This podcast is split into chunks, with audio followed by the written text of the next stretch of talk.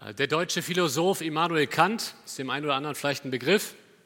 Er liebte es, an Sommerabenden lange Spaziergänge zu machen, um zu denken und um zu philosophieren. Und eines Tages sitzt Kant auf einer Bank äh, im Park und ein neugieriger Polizist beobachtet den Philosophen. Und äh, irgendwann wirkt das Ganze verdächtig, weil der Mann einfach nur da sitzt, stundenlang und sich kaum äh, von der Stelle bewegt. Und der Polizist geht auf Kant zu und fragt, hören Sie mal, ähm, was machen Sie hier eigentlich? Kant antwortet, ich denke. So, so, Sie denken. Wer sind Sie eigentlich? Und Kant sagt, ja genau das ist der Punkt. Ich stelle mir die Frage, wer bin ich? sagen wir typisch Philosoph. Ähm, vielleicht hast du dir aber auch schon mal die Frage gestellt, wer bin ich? Was macht mich aus? Was ist mein Platz in dieser Welt? Welche Rolle spiele ich eigentlich als Mensch? Das Thema des zweiten Vortrags heute lautet der Mensch, sein Wesen und seine Aufgaben. Es geht darum um die Frage, wer bin ich und was ist mein Platz in dieser Welt? Warum ist das so entscheidend, dass wir uns mit dem Menschen befassen? Wir wollen uns ja eigentlich um Gott drehen. Aber um, um Gottes Absichten zu verstehen müssen, und auch mit unserem Leben müssen wir uns auch mal damit beschäftigen, was, was hat Gott in den Menschen hineingelegt? Was für einen Wert hat der Mensch? Ich glaube, diese Frage ist sehr, sehr aktuell. Vor einiger Zeit konnte man ein Auto sehen mit zwei Aufklebern.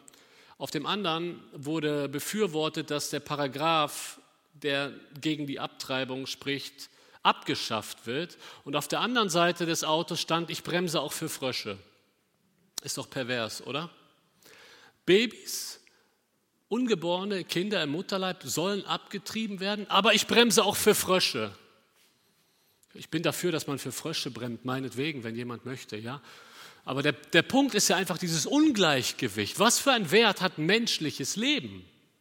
Und diese Frage beantwortet uns der Text, den wir uns jetzt anschauen. Es ist so ein wichtiger Text für die Ethik und wir werden auch heute über die Geschlechter reden, Mann und Frau äh, und die Unterschiede. Wir haben uns äh, bereits mit dem Schöpfungsbericht äh, befasst, aber ganz zentrale Texte möchte ich, wie gesagt, noch einmal herausgreifen. Das sind die Verse 26 bis 28. Ich wurde gerade schon in der Pause darauf hingewiesen, dass ich auf eine Sache nicht eingegangen bin. Das kommt jetzt. Jetzt schauen wir uns die ganz wichtigen Texte innerhalb des Schöpfungsberichts noch einmal an. Denn in Vers 26, ab Vers 26 geht es um die Erschaffung des Menschen und die möchte ich gerne noch einmal mit uns lesen. 1. Mose 1, 26 bis 28. Dann sprach Gott, lasst uns Menschen machen als Abbild von uns, uns ähnlich. Sie sollen über die Fische im Meer herrschen, über die Vögel am Himmel und über die Landtiere, über die ganze Erde und alles, was auf ihr kriecht. Da schuf Gott den Menschen nach seinem Bild, als sein Ebenbild schuf er ihn, er schuf sie als Mann und Frau. Gott segnete sie dann und sagte zu ihnen, seid fruchtbar und vermehrt euch, füllt die Erde und macht sie euch untertan, herrscht über die Fische im Meer, über die Vögel am, am Himmel und über alle Tiere, die auf der Erde leben. Es ist ganz interessant, äh, was wir hier für eine Gliederung haben. In den Versen 26 und 27 erfahren wir etwas über das Wesen des Menschen. Wer ist der Mensch? Und in Vers 28 ergeben sich aus dem Wesen entsprechende Aufgaben. Was für Aufgaben haben wir als Menschen in dieser Welt? Zunächst einmal im ersten Punkt geht es um das Wesen des Menschen. Der Mensch ist zunächst einmal Ebenbild Gottes. In Vers 26, da heißt es, dann sprach Gott, lasst uns Menschen machen als Abbild von uns, uns ähnlich. Euch wird der Plural aufgefallen sein, erste Person Plural, lasst uns Menschen machen. Dieser Plural hat in der Theologie für einige Diskussionen gesorgt.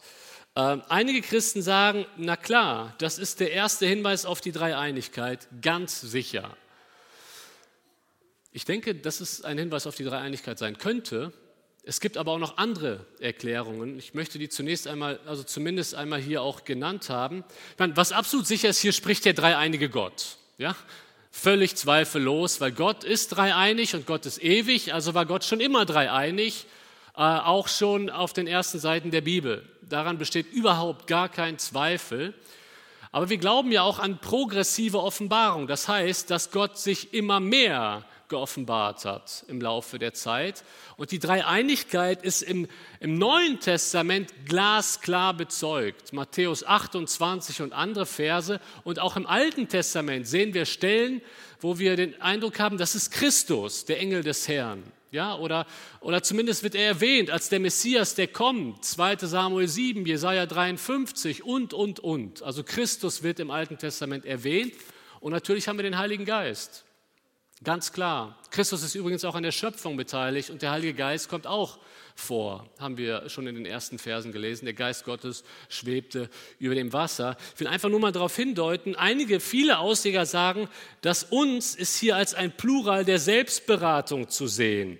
Also das kennen wir heutzutage mehr aus dem Englischen, dass eine Person alleine sagt, let's see.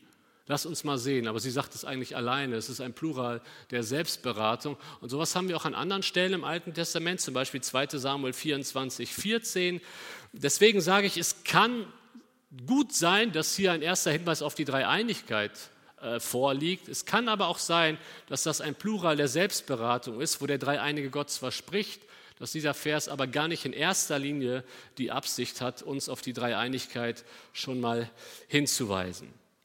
Dann heißt es aber weiter, ich lese nochmal Vers 26 und 27, dann sprach Gott, lass uns Menschen machen, als Abbild von uns, uns ähnlich, sie sollen über die Fische im Meer herrschen, über die Vögel am Himmel und über die Landtiere, über die ganze Erde und alles, was auf ihr kriecht. Da schuf Gott den Menschen nach seinem Bild, als Ebenbild schuf er ihn. Und wenn wir uns jetzt die Frage stellen, inwiefern ist der Mensch Gottes Abbild?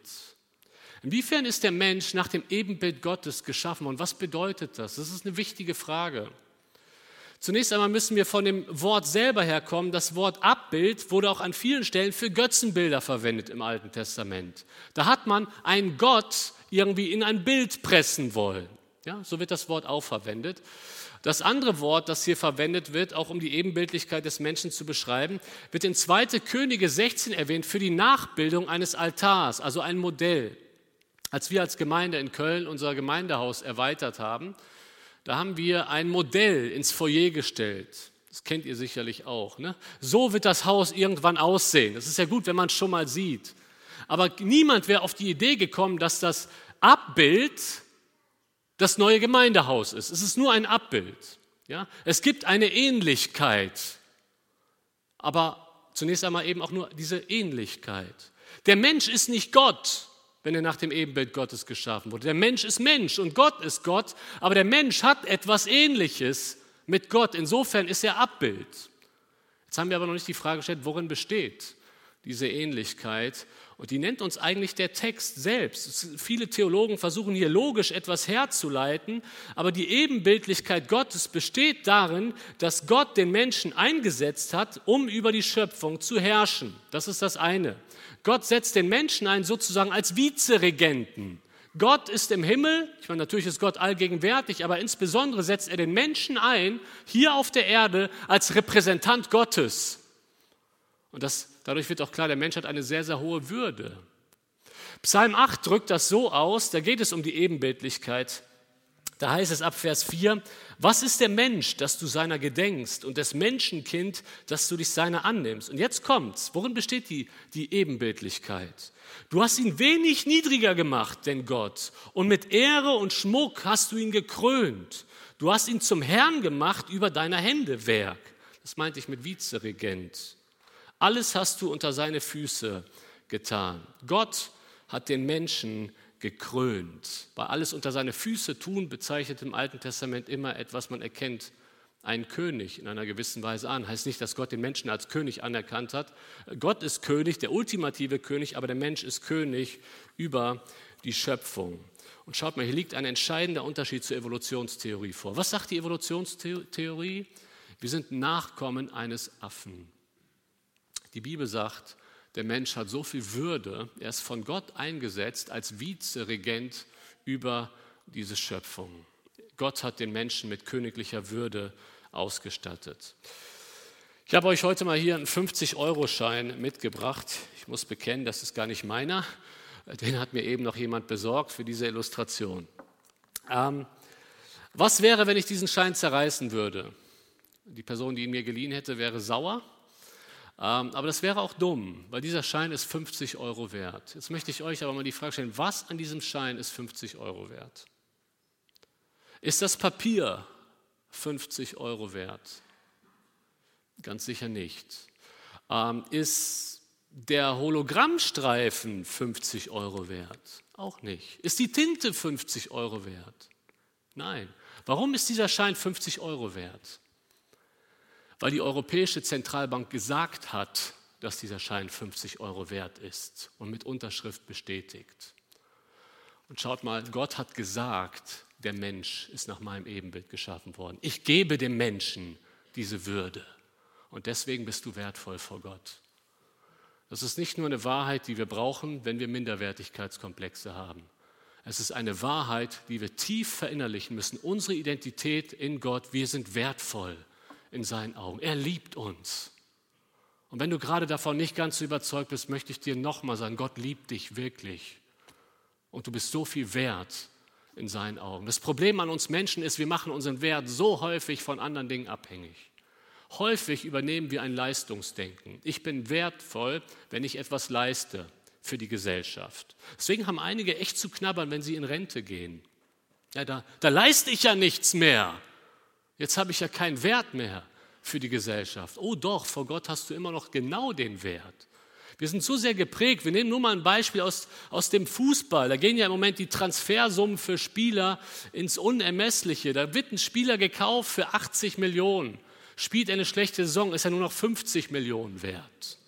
Und das Denken prägt unsere Gesellschaft. Du bist etwas wert, wenn du etwas leistest. Die Bibel sagt, nein, du bist etwas wert, weil du Mensch bist, weil du nach dem Ebenbild Gottes geschaffen wurdest, weil Gott deinen Wert bestimmt hat.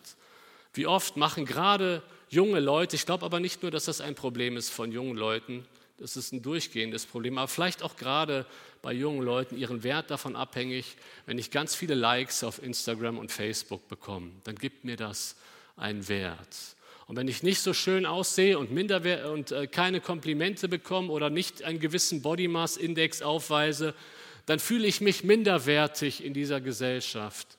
Es ist ein weltliches Denken. Es ist ein falsches Denken, weil Gott sagt, du bist wertvoll, weil ich deinen Wert bestimmt habe. Deswegen bist du wertvoll. Und das, und das machen die ersten, die ersten Verse der Bibel schon deutlich. Lass uns das Ganze jetzt aber noch mal ein bisschen gesellschaftlich sehen. Meine Schwester hat ein schwerbehindertes Kind, Lysencephalie. Der kann gar nichts machen. Kompletter Pflegefall, ist jetzt auch gerade wieder im Krankenhaus mit der Lungenentzündung. Schwerbehinderte. Wie geht die Gesellschaft mit Schwerbehinderten um? Gut, in Deutschland ist das vielleicht auch noch mal, weil unsere Gesetzgebung schon auch von der Bibel noch ein Stück weit beeinflusst ist. Das Grundgesetz, der Begriff Menschenwürde, den haben wir noch. Aber in anderen Ländern? Wie gehen wir damit um? Vielleicht auch unsere Sicht als Christen auf andere Menschen. Was denken wir über Leute, die krank sind? Was denken wir über ältere Leute? Was denken wir über Ausländer? Was denken wir über andere Menschen? Sehen wir andere Menschen an und sehen darin einen Wert? Schaut mal, was das Buch Sprüche dazu sagt. Sprüche 14, Vers 31, da heißt es, wer den Schwachen unterdrückt, der lästert seinen Schöpfer. Das heißt, der Umgang mit anderen Menschen ist immer also wenn wir mit anderen Menschen schlecht umgehen, ist das immer ein Angriff gegen den, der ihn geschaffen hat. Das muss unsere Denkweise prägen, wie wir mit anderen Menschen umgehen, wie wir auf andere Menschen schauen. Wer behinderte, kranke, ältere, ärmere Menschen als minderwertig betrachtet, bekommt ein Problem mit Gott, weil Gott diesem Menschen Würde verliehen hat. Die Ebenbildlichkeit Gottes hat aber auch noch eine ganz andere Komponente. Und ich finde diese Komponente noch wichtiger. Gott hat den Menschen zu seinem Entsprechen geschaffen. Das heißt, der Mensch hat im Gegensatz zum Tier die Kapazität, mit Gott in Verbindung zu treten. Der Mensch wurde geschaffen für eine Verbindung mit seinem Schöpfer. Das heißt, der Mensch findet seine Identität immer nach oben ausgerichtet nicht nach innen ausgerichtet. Nicht das, was Kant gemacht hat, stundenlang nur philosophiert, wer bin ich. Wir Menschen finden unsere Identität, wenn wir nach oben schauen, auf Gott, weil wir sind für eine Beziehung zu ihm geschaffen worden. Deswegen wird den Menschen immer etwas fehlen, wenn er keine Beziehung zu Gott hat. Die Bibel sagt an einer anderen Stelle, der Mensch lebt nicht nur vom Brot allein. Das genügt Tieren, die nicht nach dem Ebenbild Gottes geschaffen sind. Tiere sind froh, wenn sie zu essen haben, das war's. Wir Menschen, uns wird immer etwas fehlen in unserem Leben, wenn wir nicht in Beziehung zu Gott stehen, weil wir für ihn geschaffen wurden. Wir haben seit einem Jahr bei uns eine Pflegetochter zu Hause in, Vollzeitpflege, unsere Josephine. Und äh, sie hatte letztens, ja, ist schon ein paar Monate her, Geburtstag. Dementsprechend, es war ihr erster Geburtstag bei uns zu Hause, wo das groß gefeiert, Verwandte kamen, sie hat jede Menge Geschenke bekommen. Und sie packt die Geschenke aus, eins nach dem anderen. Und am Ende stellt sie die Frage, war das schon alles? Vielleicht kennt ihr das von euren Kindern unterm Weihnachtsbaum. Man packt aus, man packt aus und am Ende fragt man, ist das schon alles? Und ich glaube, dass viele Menschen auch in unserem Land mit dieser Frage durchs Leben gehen. Sie versuchen da ihr Glück zu finden und sie packen das nächste vermeintliche Geschenk aus und sie versuchen es in einem anderen Bereich ihres Lebens und sie finden nie eine wirklich bleibende Erfüllung, weil sie keine Verbindung haben zum Schöpfer.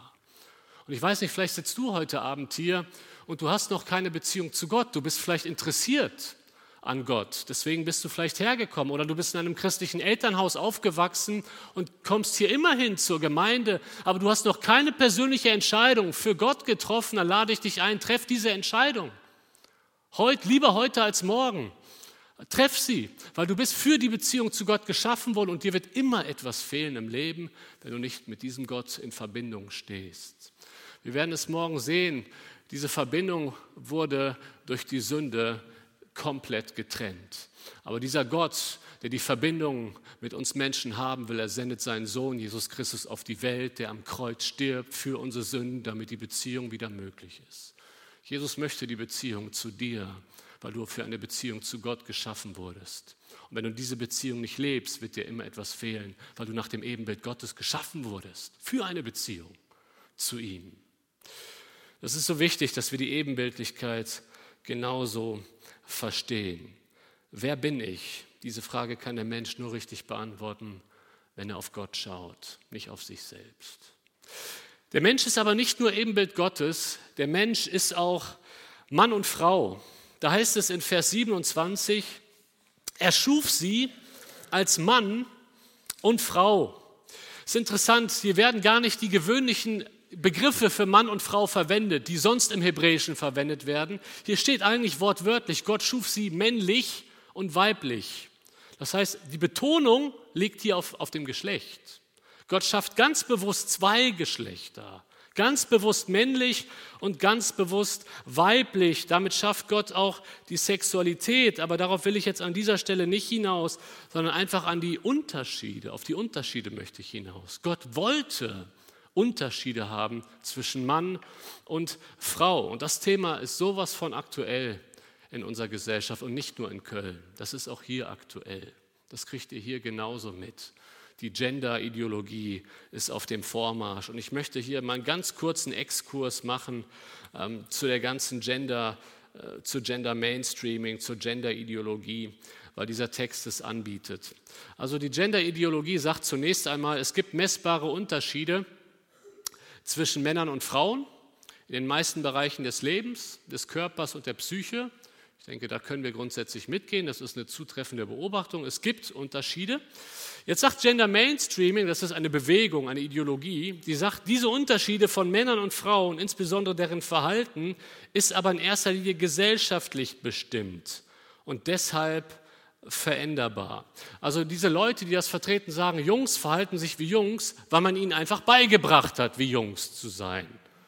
Ich bin Vater von drei Jungs. Ich habe meinen Jungs gewisse Dinge nie beigebracht und die machen sie einfach, Dinge, die typisch männlich sind oder die typisch sind für Jungs.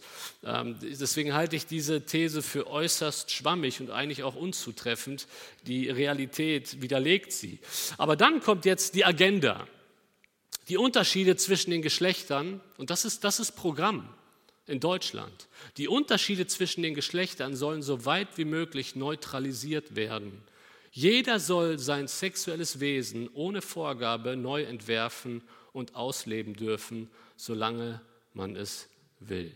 Das heißt, Eltern, und das ist wirklich wahr, erziehen ihre Kinder und sagen, wir sagen dir noch nicht, ob du Junge oder Mädchen bist. Das darfst du irgendwann selbst entscheiden. Bei uns, ich wohne in Troisdorf bei Köln, wurde jetzt in einer Europaschule äh, eine geschlechterneutrale Toilette äh, eingerichtet. Ja, man will eben immer mehr verdeutlichen, es gibt eben nicht nur Mann und Frau, es gibt eben auch was dazwischen und einige sind halt noch nicht festgelegt. Und das wird in der Gesellschaft gar nicht groß diskutiert, das wird einfach propagiert. Dahinter steckt eine Ideologie, die äußerst gefährlich ist. Und Psalm, Entschuldigung, nicht Psalm, 1. Mose 1, 27 spricht genau in diese Situation. Gott schuf bewusst männlich und weiblich.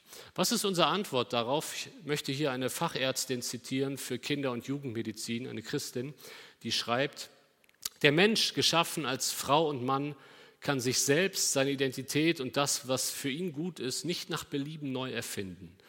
Die Gender-Ideologie wird sich nicht durchsetzen können, wenn es genügend Frauen und Männer gibt, die ihr Frausein und Mannsein ehrlich bejahen und die bereit sind, sich auf das Abenteuer verlässlicher, gegenseitiger Ergänzung einzulassen. Dabei geht es gerade nicht um die Austauschbarkeit, sondern um gleiche Wertschätzung für tiefsinnige Unterschiede. Das heißt, unsere Antwort sollte nicht sein, wenn wir diese gesellschaftlichen Entwicklungen sehen, dass wir uns passiv zurückziehen und einfach nur resignieren, sondern das, was wichtig ist, gerade als Eltern, dass wir unsere Söhne, unseren Söhnen vorleben, was bedeutet es heute als Mann Gottes zu leben und als Mann zu leben. Und dass wir unseren Töchtern umso stärker vermitteln, was bedeutet es, nach, äh, eine Frau nach dem Herzen Gottes zu sein und die Weiblichkeit zu leben, weil Gott, das machen die ersten Seiten deutlich, wollte diese Unterschiede. Diese Unterschiede muss es geben und diese Unterschiede sollten wir leben. Ich finde zum Beispiel die Tendenz gut, dass man auch mal als Väter zusammen was macht und die Söhne mit dabei hat. Weil meine Söhne sollen sehen, wie verhalten sich andere Männer nach dem Herzen Gottes. Wie, Kinderstunden sind ja super. Ich bin total für Kinderstunden in der Gemeinde. Wir haben sie auch. Aber wir, wir wir neigen vielleicht manchmal dazu, Kinder nur unter ihresgleichen zu sein. Kinder spielen mit Kindern. Aber wie soll ein Junge lernen, wie man Mann sein kann, wenn er nie mit Männern im Kontakt ist? Deswegen könnte das vielleicht auch eine gute äh, Antwort sein, die wir als Gemeinde geben. Wir machen eine Männeraktion und nehmen alle unsere Söhne mit, damit unsere Söhne sehen, wie christliche Männer ihr Mann sein leben und das gleiche auch andersrum bei den Frauen. Es ist so wichtig, dass wir unsere Identität leben. Und unsere Identität ist, wir sind Ebenbild und wir sind Mann bzw. Frau. Gott schuf diese Unterschiede. Und die Aufgaben, das führt uns zum letzten Punkt für heute Abend, diese Aufgaben, die Gott jetzt in Vers 28 gibt, die hängen mit dem Wesen des Menschen zusammen. Weil der Mensch Ebenbild ist und damit Gottes Repräsentant, soll er die Erde beherrschen. Das müssen wir gleich klären, was damit gemeint ist. Und weil er eben auch als Mann und Frau geschaffen wurde, soll er sich vermehren. Und damit beginnt Vers 28 die Aufgabe des Menschen, einmal die Bevölkerung der Erde. Ich lese Vers 28, den ersten Teil. Da heißt es, Gott segnete sie dann und sagte zu ihnen, seid fruchtbar und vermehrt euch, füllt die Erde. Ja, der Mensch bekommt seine erste Hausaufgabe und hat dafür neun Monate Zeit. Ja.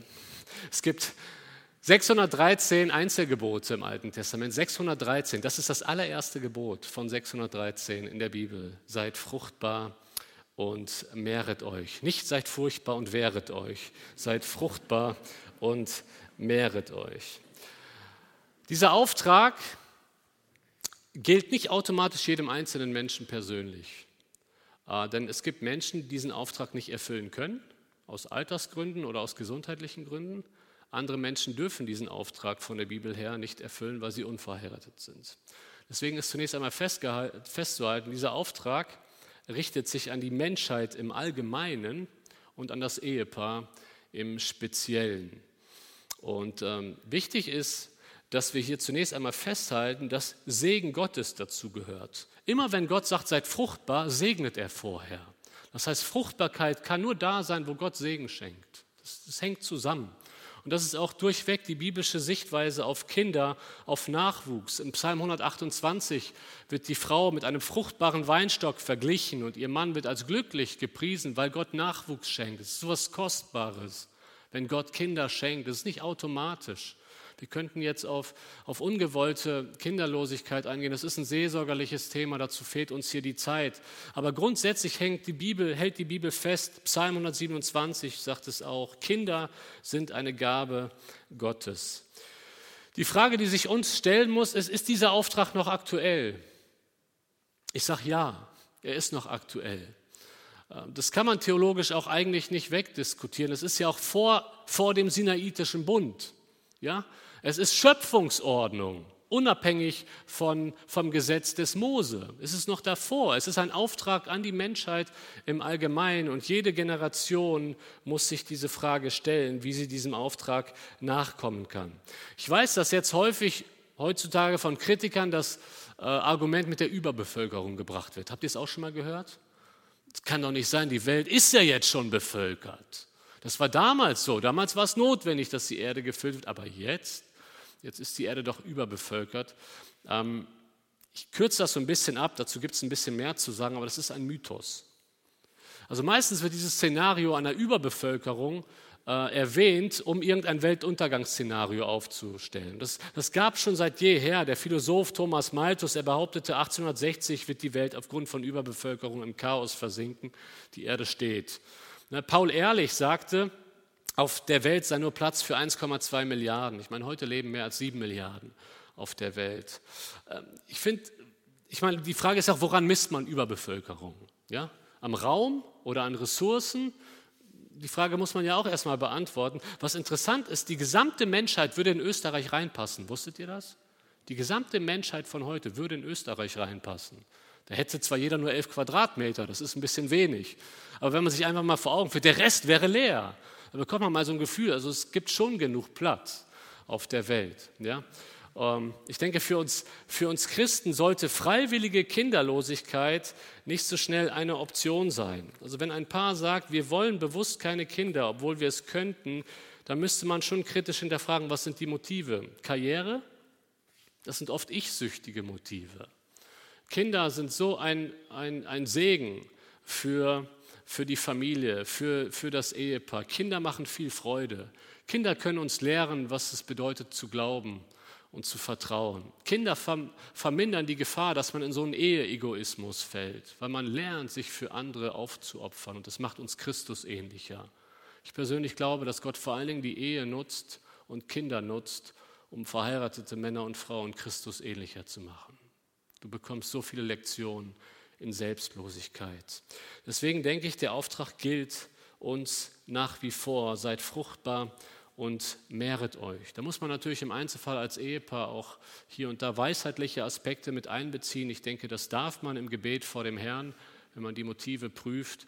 Aber grundsätzlich gilt der Auftrag. Und der zweite Auftrag und der letzte Auftrag für heute ist die Beherrschung der Erde. Da lese ich den Rest von Vers 28. Füllt die Erde und dann heißt es, macht sie euch untertan.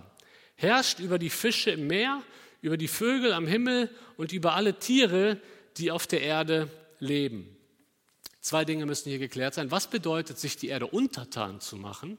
Und was bedeutet, über die Erde zu herrschen? Das müssen wir klären, damit wir den Text verstehen. Untertan machen bedeutet, sich zu eigen machen.